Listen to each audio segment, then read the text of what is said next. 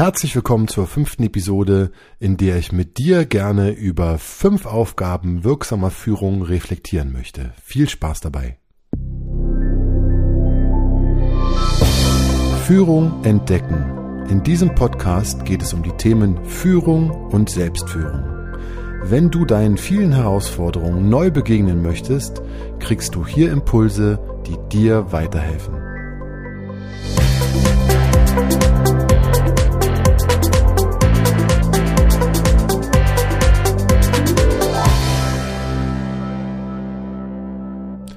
Mein Name ist André Motzkus und ich helfe dir als Führungskraft dabei, dass du dich in dieser Rolle wohlfühlst und mehr Spaß an Führung entwickelst. Dies lässt dich effektiver und somit erfolgreicher führen und macht dich unabhängiger von äußeren Umständen. Als ich diese Woche mein Büro aufräumte, fiel mir ein Papier in die Hand, ein Sheet aus einer Präsentation und dort stand drauf fünf Aufgaben, fünf Aufgaben wirksamer Führung.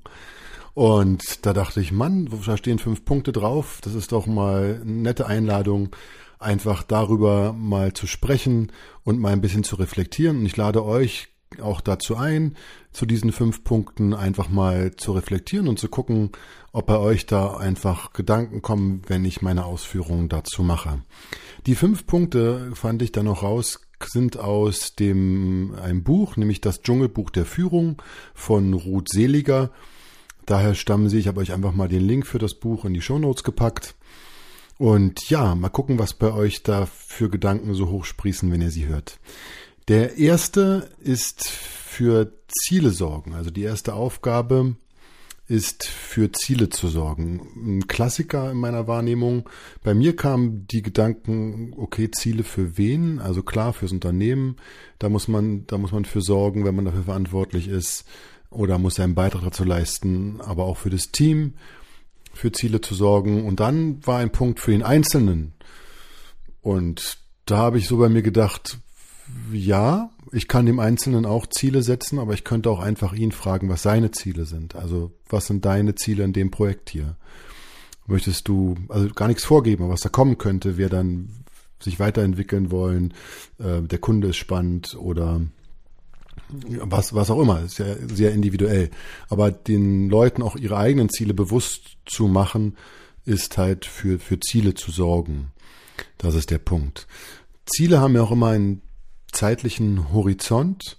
Und das ist eine Charakter, ja, eine Charakteristik von Zielen. Ich will jetzt gar nicht das Smart-Modell hier bemühen, aber vermutlich kennen viele von euch es, wo ja die fünf Punkte auch nochmal, wenn man ein Ziel hat, wie man herangeht, da ist der zeitliche Aspekt auch ja drin. Und ähm, es gibt natürlich Tagesziele, es gibt Jahresziele, es gibt diese Milestones, die man hat, wenn man irgendwelche Projekte hat, ähm, wo die also sehr unterschiedlich sein können. Aber der zeitliche Horizont ist auf jeden Fall auch ein Aspekt und nach meiner Erfahrung ist es wichtig, beides zu haben. Also langfristige Ziele wie auch kurzfristige oder mittelfristige, je nachdem, was, was da geht. Ähm, und das ist einfach mal durchaus, also da kommen wir zur nächsten, die nächste Frage, die ich mir gestellt habe, war, ja, warum soll ich eigentlich für Ziele sorgen? Und aus meiner Sicht ähm, ist ein zielgerichtetes Handeln immer besser, wer schon mal gearbeitet hat und wem das Ziel nicht genau klar war, der weiß den Unterschied genau zu, zu benennen, auch zu schätzen. Da ist immer dieses zielgerichtete Handeln, dass man genau weiß, in die Richtung geht es. Ähm, und ein Ziel gibt auch immer einen Sinn. Also zum Beispiel, wenn ich eine Aufgabe habe, die halt wirklich dröge ist, wenn ich das Ziel kenne und weiß, wofür ich es tue, dann kann dies wirklich Sinn geben, mir das besser durchzuhalten, schlichtweg. Muss natürlich nicht so sein, aber, aber kann auf jeden Fall oder erhöht die Wahrscheinlichkeit. Auch der Ausblick, den ein Ziel mir gibt, wenn etwas erreicht ist, weiß nicht, wenn man das Beispiel der Bergwanderung, wenn man einfach mal ähm, einfach mal diese eine Wanderung macht und erreicht dann sein Ziel und man hat dann diesen Ausblick. Bei Aufgaben in der Arbeit muss man sich die aus gefühlt manchmal selbst setzen. Das heißt also, man muss manchmal bewusst sagen, okay, das ist das Ziel und dann auch entsprechend sich diesen Ausblick gönnen, was auch immer dieser Ausblick dann ist, also eine Belohnung gönnen in irgendeiner Form. Ja. Und Bewusstmachung und Benennung es sind aus meiner Sicht wichtige Aspekte, wenn es darum geht, Ziele, äh, für Ziele zu sorgen. Das, das muss nicht immer neu sein, dass ich neue Ziele mir ausdenke. Manchmal ist es einfach wirklich die Bewusstmachung und dass ich einfach, dass sie benannt werden für den Einzelnen oder auch für ein Team. Dessen, das, was der zentrale Aspekt bei Ziele sorgen ist. Der zweite Punkt, der da drauf stand, war organisieren. Beim Organisieren fielen mir zwei Sachen ein, dass ganz oft in meiner Erfahrung Sachen schlecht organisiert waren. Also vor einem Projektbeginn, ähm, neue Sachen wurden gestartet, neue Tätigkeiten, dass die Organisation oft auf den letzten Drücker war. Und es gibt ja, es gibt immer, also es gibt Projekte, da, da geht es nicht anders. Der Kunde entscheidet sich erst kurzfristig, will sofort einen Anfang haben. Es wurde von der Unternehmensführung so verhandelt, was auch immer. Es gibt immer Umstände, es gibt immer Umstände, wo man sagt, okay, dafür kann ich jetzt nichts. Die Sachen, die ich aber in, in meiner Hand habe, ein Klassiker aus meiner Sicht, zumindest aus meiner Erfahrung, ist der Onboarding-Prozess, der ja teilweise sehr, sehr, sehr gut gestaltet sein kann, der auch einfach mal systematisch gut gestaltet werden kann, also wirklich mit mit einer Vorbereitung oder mit einer mit einer Beauftragten oder, oder ähm, mit entsprechenden Geschenken, mit mit einem Prozess, den derjenige durchläuft oder diejenige, wo einfach ähm, das Team sich vorstellt, wo der Tisch gedeckt wird, wo einfach wie eine kleine ja, Willkommensfeier schon fast gemacht wird. Und all diese Sachen müssen natürlich organisiert werden und ähm, sind wichtig, dass man die nicht erst einen Tag, also wenn man einen Tag vorher einfällt, Mensch, morgen kommt ja der Neue oder die Neue, dann ist es meist zu spät. Das kann man dann systematisieren und auch organisieren. Und das ist auch ein zentraler Aspekt aus meiner Sicht beim Organisieren, dass man guckt, was kann man sozusagen systematisch an irgendwen auslagern, also auslagern im Sinne von macht nicht der Chef, oder umlagern, wie auch immer.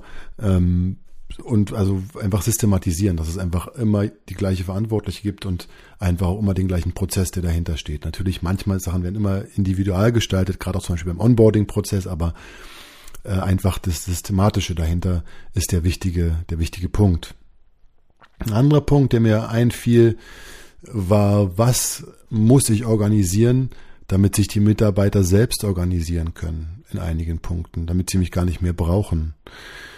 Es gibt Bestrebungen in der New Work Bewegung, sage ich mal jetzt so, oder nicht nur Bestrebungen, es gibt Firmen, die machen es schlichtweg so, dass sie einfach ähm, Mitarbeitern ganz andere Kompetenzen zugestehen unter bestimmten Voraussetzungen. Ein Beispiel, dass ein Arbeiter, der an einer relativ teuren Maschine arbeitet, irgendwann entscheidet, dass das eine neu gekauft wird und dies selbstständig entscheidet unter der Maßgabe, dass er einen Beratungsprozess durchläuft mit mehreren Leuten und je höher sozusagen diese Summe ist, die da in dem Moment dann verantwortet wird, je mehr Leute, von je mehr Leuten muss man sich beraten lassen. Das ist ein Konzept, wie gesagt, was teilweise schon gelebt wird, was ich sehr spannend finde. Also was muss ich organisieren, damit die Mitarbeiter sich selbst organisieren können. In dem Fall ist es der Beratungsprozess, der organisiert werden muss und der standardisiert werden muss. Aber ähm, da gibt es auch noch eine Menge andere Sachen. Und das könnte, also das ist ein spannender Ansatz, der in Zukunft auch noch bestimmt noch mehr Beachtung finden wird. Der dritte Punkt ist Entscheiden. Und da gibt es eine, ja, ein, ein, ein Urbedürfnis bei mir, was der Wunsch nach klaren Entscheidungen, der mir da sofort hochkam. Ich weiß nicht, wie es euch geht. Ähm, klare Entscheidungen, ich weiß, sie gehen nicht immer. Und dann kann man aber, also es gibt auch noch die Möglichkeit, wenn ich keine klare Entscheidung treffen kann, dann das entsprechend zu kommunizieren. Auch das ist ja, finde ich auch, zählt zu einer klaren Entscheidung dazu. Ich kann keine klare Entscheidung treffen. Okay, aber ich ich kommuniziere das und, und, und sage, okay, zu, in dem Fall lasst das noch ein bisschen liegen oder könnt ihr den Teil noch ein bisschen weglassen oder lasst es noch ruhen oder wie auch immer, aber dann eine, eine klare Verhaltensanweisung zu treffen, ist ähm, sehr, ja, sehr hilfreich, glaube ich, auch für, für Mitarbeiter. Es gibt nichts Frustrierendes, als wenn keine Entscheidungen getroffen werden, glaube ich. Das ist so das, das, das Schlimmste, wenn keine Entscheidung getroffen wird oder wenn Entscheidungen ständig revidiert werden. Auch das kann, kann sehr frustrierend sein. Deswegen ein klarer Appell, sich selbst auch zu hinterfragen, treffe ich immer klare Entscheidungen? Und wenn ich das nicht kann, wie gehe ich damit um? Der nächste Punkt ist kontrollieren.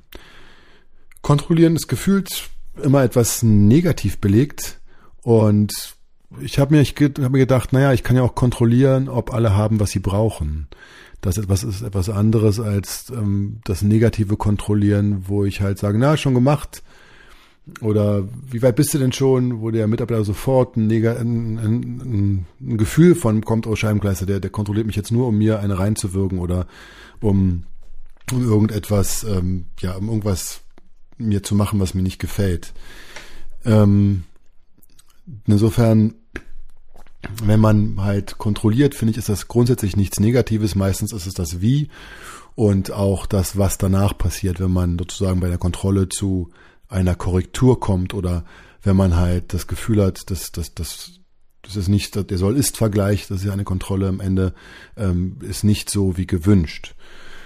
Und da liegt aus meiner Sicht das Entscheidende. Wenn der Mitarbeiter das Gefühl hat, dass wenn er kontrolliert wird, es Konsequenzen hat für ihn, die seine Bedürfnisse mit einbeziehen, dass er mitgenommen wird und dass es auch gerechtfertigt ist, dann denke ich, wird es da keine Probleme geben, wenn es auch da wieder einem Ziel dient, die Kontrolle. Also wenn zum Beispiel das Ziel ist, laufen wir in die richtige Richtung. Ja, also was sagen die Zahlen? Sind wir, sind wir im richtigen Bereich? Was, was sagen uns die Ergebnisse? Sind, sind, sind wir, sind wir safe an der Richtung? Können wir das nachher auch kommunizieren mit dem Kunden? Ist das, sind wir da, sind wir da in einer, in einer, in einer richtigen, in einer, ja, in der richtigen Richtung und auch in der richtigen, ähm, haben wir die richtigen Schritte unternommen. Dann das ist einfach eine, eine, eine Kontrolle, die unabdingbar ist, um einfach nicht einfach auf Dauer in eine falsche Richtung ähm, zu laufen. Und man kann auch durch natürlich auch sich selbst kontrollieren oder reflektieren, einfach mal gucken, na was, was, wo sind meine Punkte, wo ich mal gucken muss, habe ich das erreicht? Wenn nicht, okay, woran liegt's? Wie gehe ich auch da mit mir selbst um, wenn ich Sachen nicht erreiche? Kann ich da in irgendeiner Form gnädig mit mir umgehen und trotzdem jetzt was ändern, dass es sich sozusagen zum Positiven ändert? Geht das? Oder ist es auch für mich selbst etwas, wo ich dann unangenehm, sehr unangenehme Gefühle habe, mit denen ich eher nicht gut umgehen kann? Und wie kann ich, wie kann ich da rangehen? Ja, alles das sind Themen, die da ja durchaus hochkommen. Und der letzte Punkt ist Menschen entwickeln und fördern. Um das zu tun, kam mir sofort, musste ich erstmal wissen, okay, wo wollen die eigentlich hin? Oder wo möchte ich sie hinhaben? Oder wo machen sie Sinn für unsere Firma oder Unternehmung?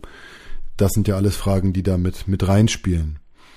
Und ähm, auch mir bewusst zu werden, was kann ich für sie denn tun? Also um sie zu entwickeln und zu fördern und was nicht.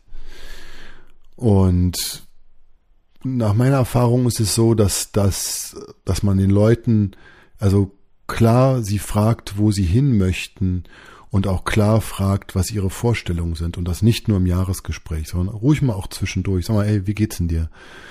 Läuft noch alles? Ja, fühlt sich noch wohl? Geht's für dich in die richtige Richtung? Passt es? Und, ähm, und wie sieht's für dich in Zukunft aus? Denkst du, das passt auch weiterhin?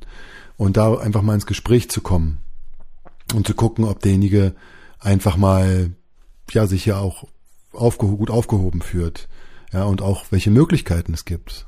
Also das ist, glaube ich, nicht angenehm, wenn man einen Mitarbeiter hat, der hohes Potenzial hat, wo man aber genau weiß, man kann ihm in Zukunft nicht das bieten, was er möchte und darüber aber nicht spricht, weil man glaubt, man würde ihn dann verlieren. Es kann natürlich so sein, aber es kann auch sein, dass man vielleicht einen Kompromiss findet, dass man sagt, okay, pass mal auf, wenn sich was tut, ich komme auf dich zu und immer wieder über im Gespräch bleibt auch, dass derjenige sich nicht hingehalten fühlt, sondern einfach sagt, du, Moment ist noch nichts, ähm, lass uns, lass uns widersprechen, ich bleib dran, ich sag dir auch, wie die Lage ist, ich sag's dir ehrlich.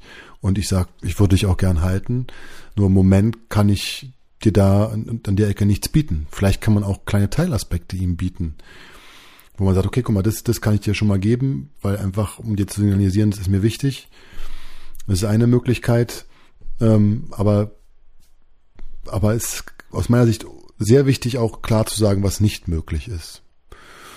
Und ähm, dann vielleicht halt auch zu gucken, wo man die Person sieht, teilweise. Also wenn man sagt, ich kann dir das einfach nicht ermöglichen, was du hier möchtest, aber ich sehe dich da auch nicht. Aber denk doch mal darüber nach, ich sehe dich da und da. Wie ist denn das für dich? Macht es Sinn? Siehst du dich da vielleicht auch oder gar nicht? Also auch das ist ein, das ist ein Aspekt, wo man halt einfach mal gucken kann, dass man da wieder zu einer anderen Lösung kommt, anstatt einfach darüber vielleicht jetzt nicht zu reden. Menschen, nach meiner Erfahrung, Menschen, die, die, die das Gefühl haben, dass man in ihrer Entwicklung interessiert ist und dort auch dran bleibt, das kann durchaus ein, ein Motivationsbooster auch einfach sein, weil einfach die Menschen einfach ja merken, hey, hier, hier wird man, man sieht meine Kompetenz, man sieht, was ich leiste und äh, das wird in irgendeiner Form gewürdigt, was nicht immer heißt, dass alles sofort klappt oder alles zum gewünschten Ergebnis führt oder man dem anderen alles ermöglichen kann. Aber es heißt, dass er wahrgenommen wird oder dass sie wahrgenommen wird und dass man auf ihre Bedürfnisse probiert, bestmöglich einzugehen. Zusammenfassend nochmal die fünf Aufgaben wirksamer Führung, nämlich für Ziele zu sorgen, denn Ziele geben Sinn, zu organisieren, denn Organisation, also wenn Sachen gut organisiert ist, geben sie einen guten Rahmen und dieser Rahmen kann auch durchaus mal überdacht werden, ob man den ändern kann. Zu entscheiden, klare Entscheidung, wo immer es geht. Das, der vierte Punkt ist das Kontrollieren, gar nicht immer negativ belegt, sondern kann einfach nur, ist der Soll-Ist-Vergleich, sind wir auf dem Weg in die richtige Richtung.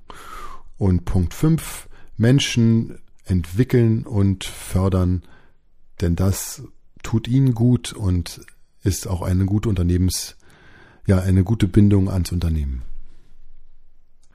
Dies war die fünfte Episode. Ich hoffe, du, für dich war etwas bei und du konntest für dich reflektieren und gucken, was du vielleicht in der nächsten Woche angehen willst oder vielleicht worüber du nachdenken möchtest, was man bei dir ein kleines bisschen anders machen kann. Ich wünsche dir viel Spaß dabei. Wenn dir der Podcast gefällt, freue ich mich gern, wenn du mir eine gute Bewertung dalässt. Bis zum nächsten Mal. Auf Wiederhören.